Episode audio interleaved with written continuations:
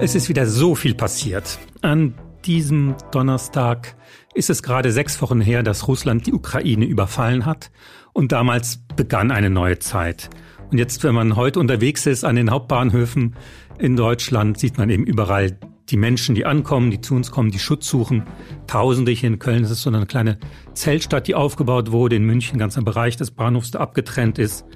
Und äh, das stellt uns natürlich wieder mal vor eine neue Situation des Umgangs mit diesen, mit diesen Menschen, die zu uns kommen, die geflüchtet sind, die Flüchtlinge sind, welches Wort man auch immer präferiert. Auch das sagt ja schon was dazu. Aber wie wir die aufnehmen, wie wir das finden, wie wir damit klarkommen, das hat natürlich unheimlich viel damit zu tun, wie Medien darüber berichten, wie sie dargestellt werden, wie diese Menschen zu Wort kommen, was wir schon über sie wissen.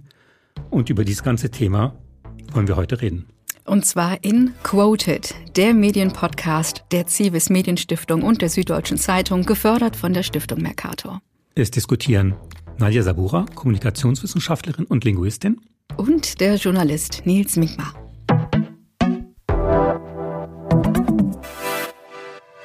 Ich habe das Gefühl, dass man doch mit großem Interesse, mit großem Respekt und mit großer Offenheit diesen Menschen begegnet. Aber es ist natürlich immer noch ein sehr komplexes Bild, über das wir uns äh, heute ein bisschen Rechenschaft ablegen wollen.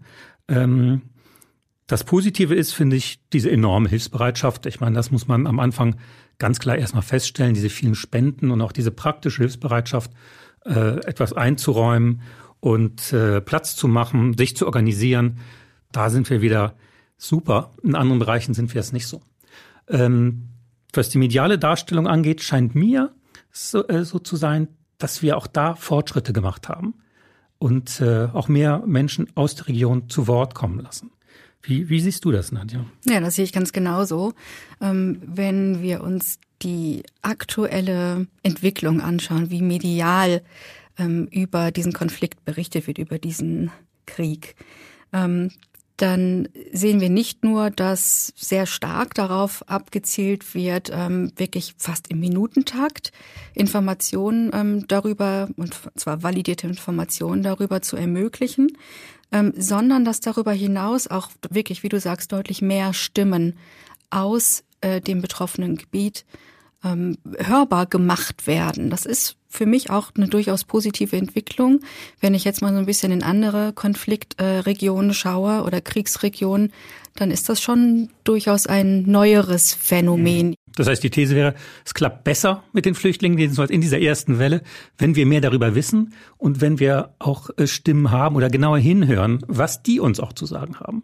Wir hatten ja in den vergangenen Wochen da sehr viele, sehr aussagekräftige äh, Stimmen, die uns dieses, äh, diese Region nahegebracht haben. Äh, Expertinnen wie die Medienwissenschaftlerin Anna Litvinenko oder die Journalistin Katja Garmasch und auch noch andere. In Europa haben wir keine Wertstoffe, wir haben Werte und für unsere Werte müssen wir einstehen. Und da, da müssen wir auch dafür bereit sein, äh, irgendwelche Nachteile in Angriff zu nehmen. Wenn man nicht mittendrin ist in dieser Narrative, das kann man kaum fassen, dass man sowas glauben kann. Aber mhm. wenn die Leute das über Jahre hinweg erzählt bekommen, dann glauben sie das. Übersetzer einfach von ihrer Welt in unsere Welt. Und das ist natürlich, äh, macht einen ganz großen Unterschied. Der Westen hat da wirklich auch ja, sich belehren lassen, auch durch, natürlich durch Figuren wie Präsident Zelensky oder die Schriftstellerin Katja Petrovskaya. Ist natürlich auch ein bisschen die Frage, warum wir nicht schon früher gehört haben, aber im Moment in dieser, in dieser Entwicklung gibt es das Gefühl, wir wissen einfach besser, wer kommt. Und ich glaube, das ist, das ist natürlich eine starke ähm, Beeinflussung dieser, dieser Wahrnehmung. Wobei es natürlich auch dann wieder so Phänomene gibt. Ich habe mir den Stern mitgebracht hier und dieses Titelbild, siehst du die, den großen Claim dann drauf? Und jetzt? Fragezeichen? Genau. Äh, also, das ist der Stern vom 24.03. Und jetzt? Deutschland erwartet eine Million Geflüchtete, was wir aus 2015 gelernt haben. Was wieder da ganz interessant ist, ist, dass das Medium, das sich gut verkaufen muss, am Kiosk schnell verkaufen will, die Frage quasi zurückgibt sozusagen. Und jetzt? Aber nicht was wird aus diesen Menschen? Was, welche gute Zukunft haben sie? Wie können wir ihnen helfen? Welche Schicksale haben sie erlitten? Was haben sie zu erzählen? Sondern auch ein bisschen auch, was macht das mit uns? Wie geht's uns jetzt damit? Ja, ähm, das finde ich äh, an diesem Flüchtlingsdiskurs auch immer so ein selbstbezüglichen Aspekt. Ist, aber ich finde ihn durchaus positiv. Ähm, ich nehme das gerne auf, was du gesagt hast. Es ist eine Art von neuer Introspektion.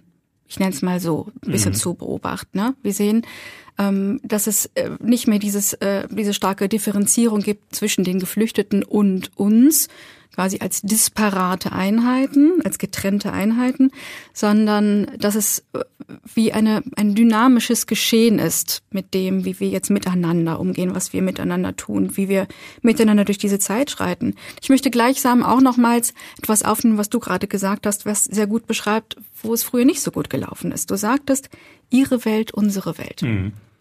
Also hast auch selbst so ein bisschen eine Trennung aufgemacht. Ja, ne? klar, Ihre Welt, klar, unsere klar. Welt. Und ähm, das lässt mich ein bisschen hinschauen in Berichterstattung, die durchaus kritisch damit umgeht, wie eigentlich unterschiedlich ähm, Bericht erstattet wird, je nachdem, aus welchem Land Menschen flüchten. Selbst wenn die Gründe vielleicht naheliegend sind oder eine gewisse Ähnlichkeit aufzeigen, trotz aller Unterschiedlichkeiten. Und ähm, da gibt es beispielsweise einen Kommentar, der für wahnsinnig viel Aufregung und auch für sehr viel Widerspruch gesorgt hat. Ich will mal dieses Beispiel nennen, ein Kommentar von Charlie Dagata. Er ist Auslandskorrespondent bei CBS News und er kommentierte, das jetzt, was gerade in der Ukraine passiere, sei nicht wie in Irak oder Afghanistan, sondern But this isn't a place, with all due respect, um, you know, like Iraq or Afghanistan that has seen conflict raging for decades. You know, this is a relatively civilized, uh, relatively European, I have to choose those words carefully too, uh, city where you wouldn't expect that or hope that it's going to happen. Also er sagt hier, um das nochmal kurz zu übersetzen, bei allem Respekt, eine relativ zivilisierte, relativ europäische, ich muss diese Worte sorgfältig wählen, Stadt, wo man so etwas nicht erwarten würde. Er hat sich dann später tatsächlich auch dafür entschuldigt, aber trotzdem ist das für mich ein klares Anzeichen, wie unterschiedlich in der Berichterstattung mit Geflüchteten umgegangen wird, je nachdem, aus welchem Land sie denn flüchten. Ja, natürlich, ich meine, äh, um das noch zu ergänzen, dass der Afghanistan und auch der Irak natürlich die Geburtsstätten der menschlichen Zivilisation sind, lange, lange bevor äh, in Europa irgendwas passiert ist, als hier nur die Elche oder sonst irgendwas durch die Wälder stapfte. Äh, insofern zeigt das natürlich, in welcher Welt wir bis dahin aufgehoben gelebt haben. Aber es stimmt natürlich, dass die Bilder, wenn Stadt ähnlicher aussieht wie unsere Städte, uns vielleicht mehr schockieren und angreifen, als, äh, als wenn so anders passiert ist, weil wir das natürlich auch durch die Medien so gewohnt sind. Richtig, genau. Und das finde ich ähm, eine, eine ganz wichtige Debatte, dass wir die führen, nämlich wer sitzt eigentlich in den Redaktionsstuben, wer stellt eigentlich Ähnlichkeiten her und wer äh, baut Trennlinien auf und in welcher Art und Weise. Es gibt ja viele Möglichkeiten, um quasi eine gewisse Nähe anzuzeigen. Wir haben es an diesem Kommentar ganz aktuell mhm. gehört, wie, wie so etwas aussehen kann. Ähm, das hat aber auch ganz viel mit Bildsprache und mit Titeln zu tun, wie du es gerade eben so schön äh, am Beispiel des Stern genannt hattest. Ich, ich möchte es gerne noch mal eine Schraube weiterdrehen an dieser Stelle.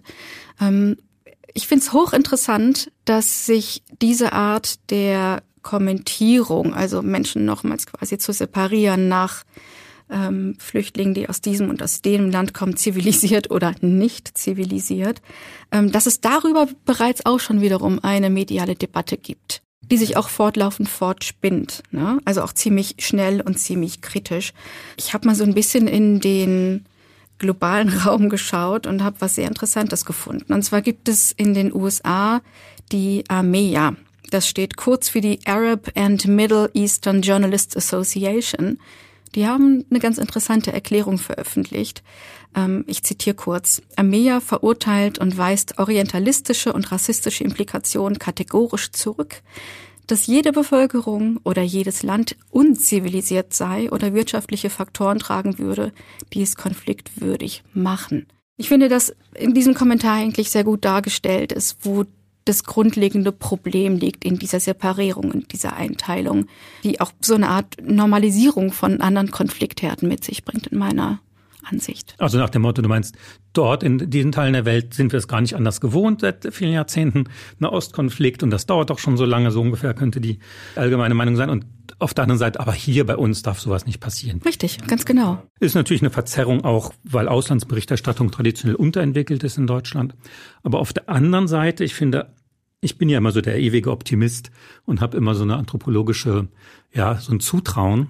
Und äh, da gab es ein Beispiel, was völlig bisschen irre war und mich komplett überrascht hat. In Frankreich gibt es so einen notorischen Rechtsextremen, Robert Ménard, früherer Gründer von Reporter ohne Grenzen, Bürgermeister von Béziers, immer Politik gemacht auf Kosten von Migranten äh, und wirklich üble Aktionen gemacht. Und der hat jetzt gesagt, als er diese Geflüchteten aufgenommen hat, auch in Béziers aus der Ukraine, dass er sich schämt. Er hat schriftlich wiederholt und er hat es auch in vielen Interviews gesagt, er schämt sich für seine Haltung 2016 folgende gegenüber den auch den illegalen Migranten, weil er sieht irgendwie das Not der Menschen und hat so eine Art humanistische äh, so einen humanistischen Schub, so ein Erweckungserlebnis, Erweckungserlebnis gehabt und sieht in diesen Flüchtlingen, dass er es auch die ganze Zeit falsch gesehen hat. Also diese Umdeutung der neuen Welt schließt vielleicht auch manche alten Klischees wieder nochmal ganz anders auf.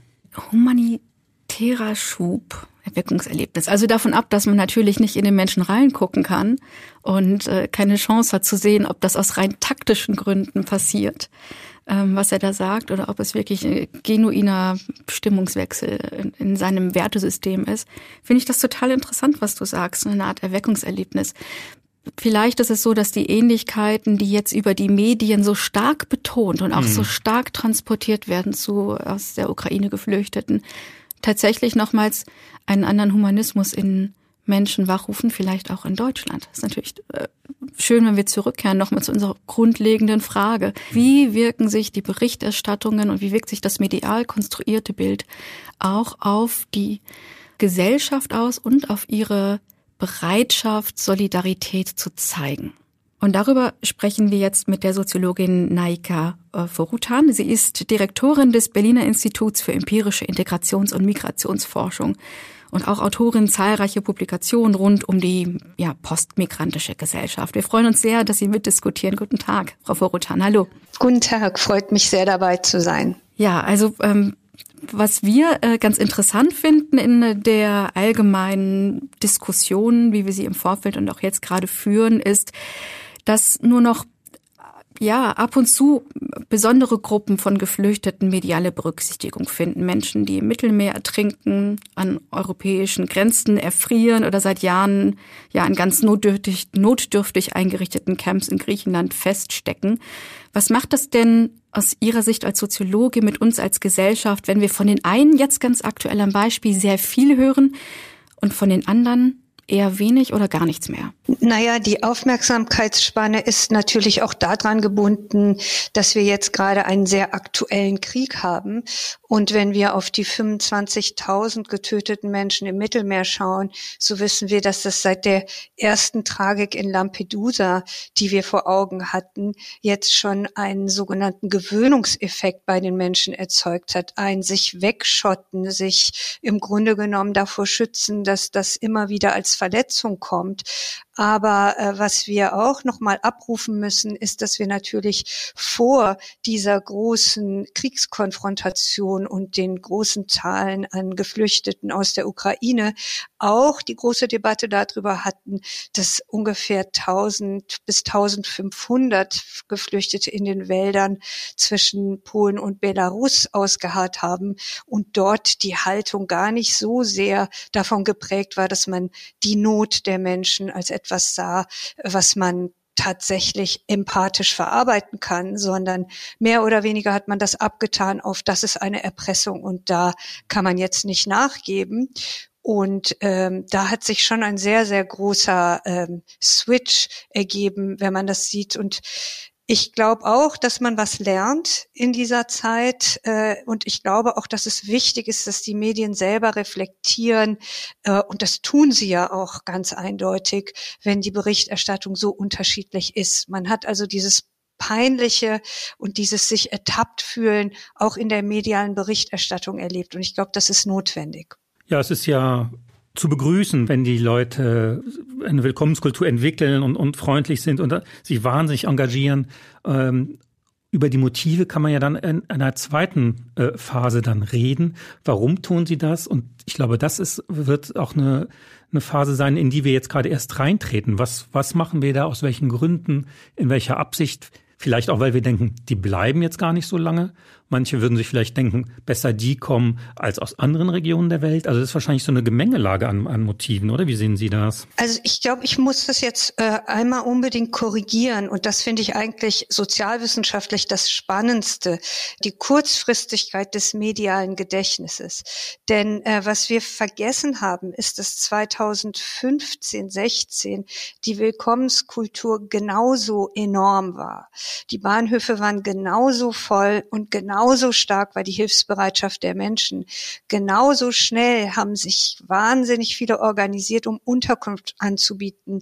Äh, wir hatten damals nur äh, deutlich höhere Zahlen sogar noch. Ja, also wenn wir jetzt davon sprechen, dass wir ungefähr 250.000 bis 300.000 nun registrierte UkrainerInnen hier haben, so hatten wir 2015 äh, bis 16 in der ersten Spanne Zahlen von weit über einer Million.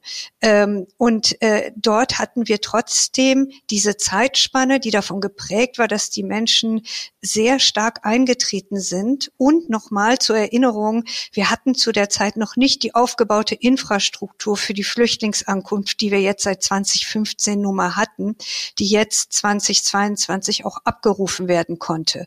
Wir hatten jetzt schon Erfahrung damit, schnell große Gebäude in Ankunftszentren umzubauen. Wir hatten schon Erfahrung mit Willkommensklassen. Wir haben schon ärztliche Aufbauarbeit geleistet, um schnell die Menschen äh, in, in Gesundheitssysteme zu integrieren. Alles das ist jetzt da, 2022. Aber 2015, 16 musste das aus dem Stand neu aufgebaut werden. Und das haben die Menschen geschafft. Die Willkommenskultur war enorm. Aber auch hier müssen wir uns erinnern, es hat ungefähr acht Wochen gedauert, bis es angefangen hat zu bröckeln. Und da kamen die ersten Momente auch aus dieser medialen Reflexion, haben wir jetzt zu positiv berichtet. Rückwirkend sagt man immer, es war die Kölner Silvesternacht, die das Ganze zum Kippen gebracht hat. Aber in Wahrheit, wenn wir das medial zurücktracen, begannen diese Zweifel, die im Grunde genommen sich auf dem Sterncover jetzt auch schon andeuten, und was kommt jetzt? Der große Zweifel, wir können doch damit nicht wirklich umgehen, der begann damals auch ungefähr nach acht Wochen und setzte sich über die Zeit fort. Verschärft sich das, glauben Sie, wenn die wirtschaftlichen Verhältnisse auch etwas wackelig sind, nach dem Motto, äh, was kriegen die da alles Tolles und äh, warum, warum habe ich das nicht? Und um die wird sich gekümmert und äh, hier, Sie erfahren eine Organisierung und ich erfahre nur bürokratischen, äh, bürokratische Anarchie in meinem Alltag. Das ist ja auch so eine, so eine Erfahrung, die zunimmt, wenn, ja, wenn die äh, sozioökonomischen Verhältnisse ein bisschen fragiler werden. Also nochmal, äh, dass die Willkommenskultur in Deutschland, die hat über die Zeit nicht wirklich abgenommen. Diejenigen, die engagiert waren, die blieben engagiert. Und das sind auch die, die jetzt sehr stark wieder auf ihre Ressourcen zurückgreifen. Ähm, die mediale Berichterstattung hat sich verändert in der Zeit. Also wir haben diejenigen, die geholfen haben, mehr und mehr unsichtbar gemacht und mehr und mehr Raum wurde eingegeben denjenigen, die sagen, das ist nicht zu schaffen, das Land geht zugrunde, die, äh, äh, Deutschland wird nicht mehr Deutschland sein. Und äh, vielleicht erinnern Sie sich an diese Zeit, dass äh, wenn Sie sich selber für sich das abrufen, äh, versuchen Sie mal sich zu überlegen, wie oft Sie irgendwelche Flüchtlingshelfer und Helferinnen wahrscheinlich in Talkshows gesehen haben und wie oft Sie AfD-Leute quasi in jeder Talkshow gesehen haben. Also im Grunde genommen war die Empirie weiterhin so eine große helfende Masse in nicht nur Großstädten, auch in Kleinstädten, nicht nur bei liberalen linken Milieus äh, überhaupt nicht, sondern gerade nehmen wir mal das katholische konservative Bayern, wo sozusagen die Eintrittsgrenzen ganz oft waren für Migrantinnen, Geflüchtete aus dieser Zeit, sind beharrlich bis heute in helfenden Strukturen. Und meine Analyse wird, ist, dass es wahrscheinlich äh, dadurch, dass man nicht über einen langen Zeitraum immer den gleichen Bericht geben kann, die Leute sind so hilfsbereit, werden jetzt die nächsten Stimmen reinkommen in den Diskurs. Diejenigen, die wahrscheinlich sagen werden, wir schaffen das nicht. Da kommen so viele Ungeimpfte, da kommen so viele Nationalisten, da kommen welche, die im Grunde genommen schnell wieder zurück müssen. Da werden schon bestimmte Mythen aufgebaut, von denen wir jetzt schon wissen, die sind wahrscheinlich gar nicht so haltbar und die Stimmung wird durchaus auch kippen können. Hm. Damit sprechen Sie letzten Endes den Kern einer medienethischen Debatte an. Also die mediale Debatte folgt, so stellen Sie das da, ähm, letzten Endes der politischen Taktgebung, also dem, was politisch letzten Endes oder von anderen interessierten Parteien vorgegeben wird, ähm, damit wir eben jetzt nicht fortlaufend eigentlich sehen, wie stark äh, die Leistung ist, die sich da auf kommunaler, auf behördlicher und auf zivilgesellschaftlicher Ebene bewegt. Verstehe ich das richtig? Ich bin jetzt keine Medienwissenschaftlerin und ich bin jetzt auch in dem Sinne äh, keine Medienkritikerin. Das ist ja gar nicht mein Beruf. Ich versuche das nur insofern zu analysen, dass äh, Medien wahrscheinlich einer äh, gewissen Aufmerksamkeitslogik ähm, auch folgen und äh, es auch, das muss man ehrlicherweise sagen, eine gewisse Ermüdung nach zwei Jahre Corona-Berichterstattung gab. Und diese Corona-Berichterstattung ähm, akut abgelöst wurde von diesem Konflikt. Das wird jetzt tragen. Meine Prognose ist über acht Wochen, vielleicht zwölf. Und danach werden wir entweder ähm, über die hohen Benzinpreise, über irgendwelche äh, möglicherweise kriminelle Taten von irgendwelchen Geflüchteten, die hier hingekommen sind, sprechen oder darüber, dass der neue Nationalismus nach Deutschland und Europa kommt, ist ja auch legitim, über solche Dinge zu sprechen.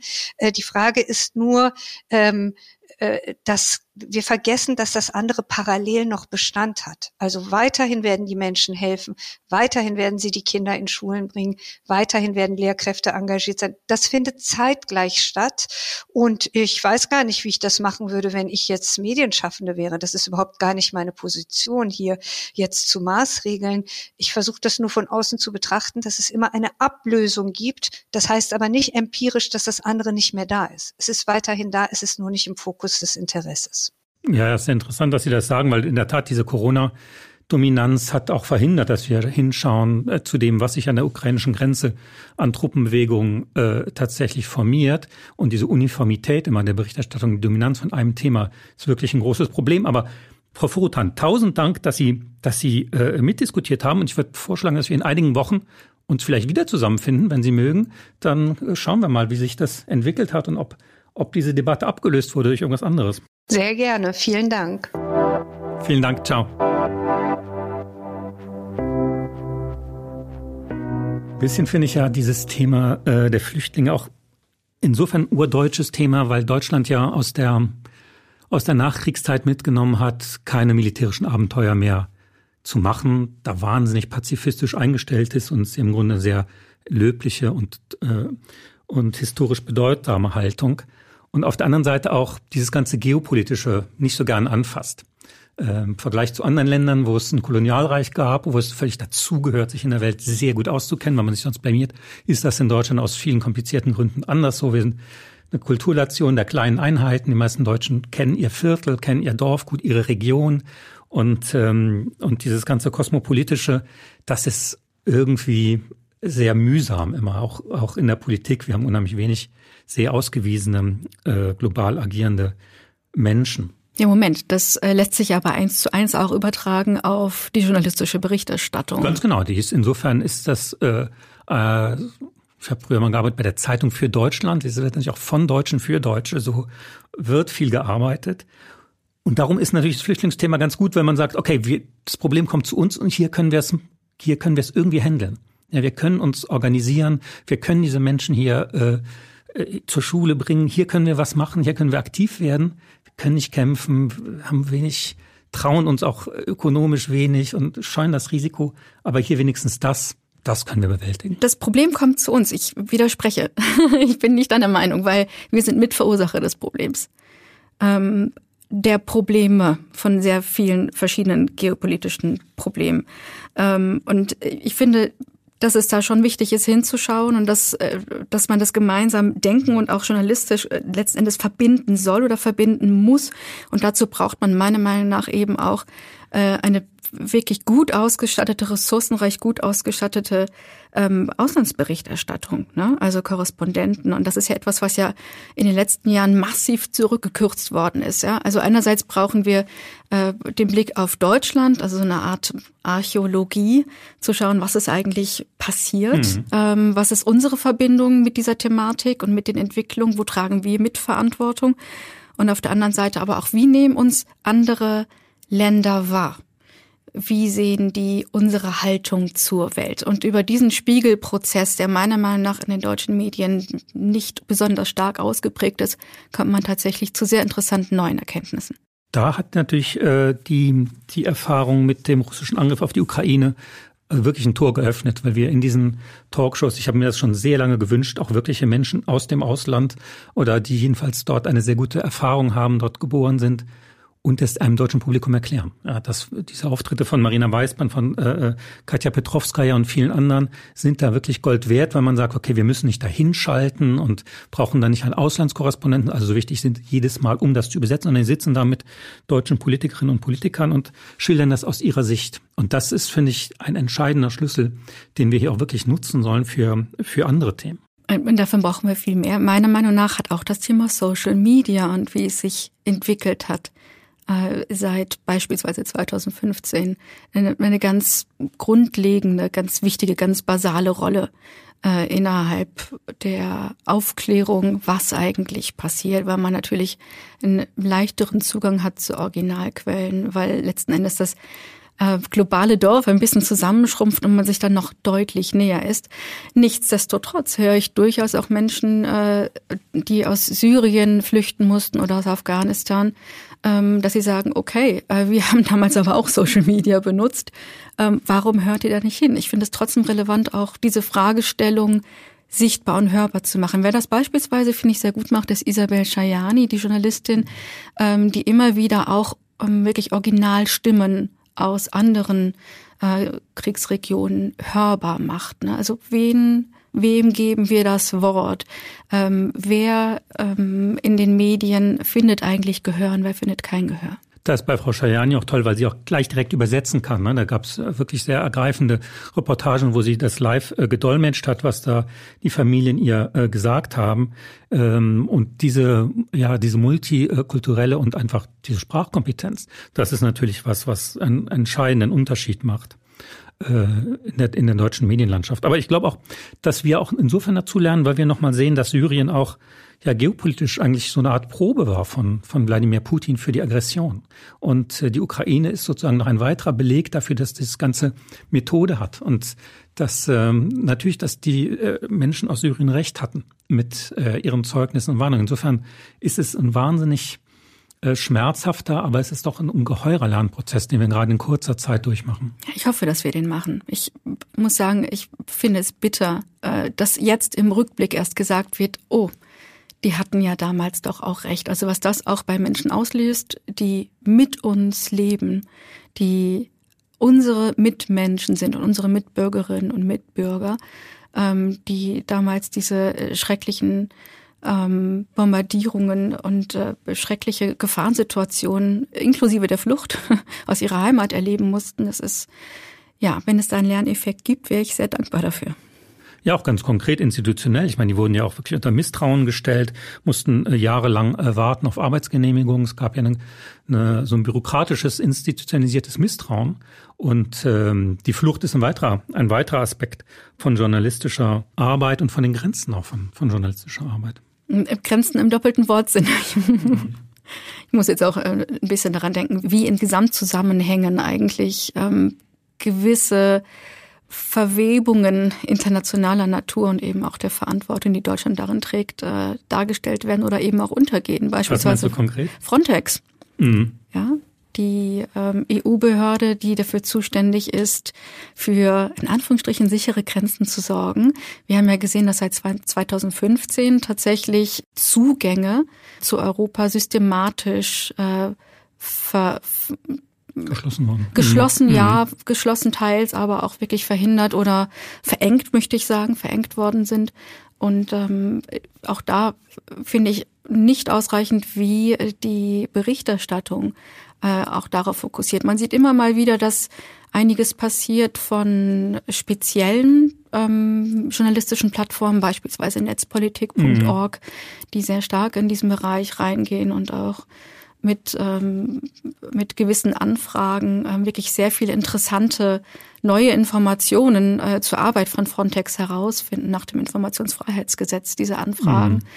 Ähm, und ich nicht sehe, dass das wirklich im großen, breiten medialen Stil ausreichend dargestellt wird. Da fände ich das auch sehr schön, wenn wir da sehen würden, es gäbe eine breitere Diskussion, ich komme nochmal drauf zurück, über die Situation von Deutschland und die Verantwortung von Deutschland in der Welt. Ja, das ist, weil die Medien natürlich auch das ein bisschen bedienen und äh, immer an die Leser denken, hieß ja der alte Spruch.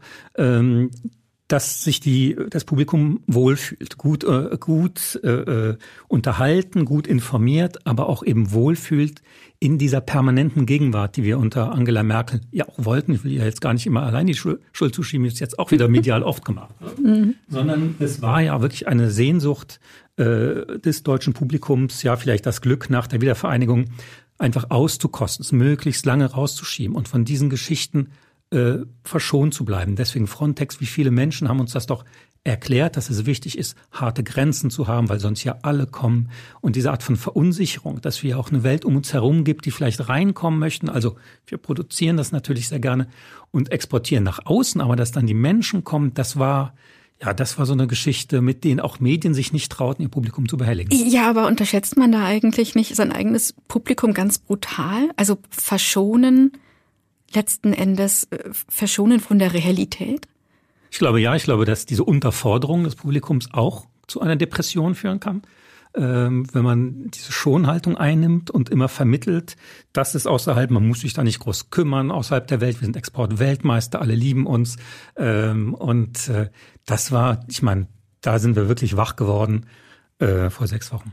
Ich nehme ganz viel mit aus unserem Gespräch, Nils. Also ähm, mir bleibt äh, als ganz zentraler Punkt, als zentrales Wort ähm, das Wort Switch im Kopf. Ich weiß nicht, wie es dir geht, aber äh, Frau Forutan hat es erwähnt, es gibt einen Switch. Sie beobachtet ihn auch als Soziologin mit Blick auch auf die mediale Debatte und Darstellung. Ähm, sie hat auch davon gesprochen, äh, dass sie, genau wie ich übrigens wahrnimmt, dass äh, einige im medialen Betrieb durchaus peinlich berührt sind mhm. und sich doch jetzt nochmal reflektieren und hinterfragen, ähm, ob in der Vergangenheit tatsächlich richtig oder nicht richtig, sondern mit angemessener Priorisierung auch über andere Konfliktherde Bericht erstattet wurde. Und vielleicht hat das ja durchaus auch Auswirkungen darauf, wo man in Zukunft medial doch stärker nochmals hinschaut. Denn es gibt viel zu schauen, ohne Frage. Nadja, das ist ja wieder eine ganze Menge Stoff zum, zum Nachdenken und äh, weiter auch zum Beobachten. Und ähm, das sollten wir weiter pflegen, weiter im Blick behalten. Unbedingt. Bis zum nächsten Mal also. Wer weiß, was bis dahin wieder passiert ist. In Quoted, der Medienpodcast. Eine Kooperation der Zivis Medienstiftung für Integration und kulturelle Vielfalt in Europa und der Süddeutschen Zeitung. Gefördert von der Stiftung Mercator.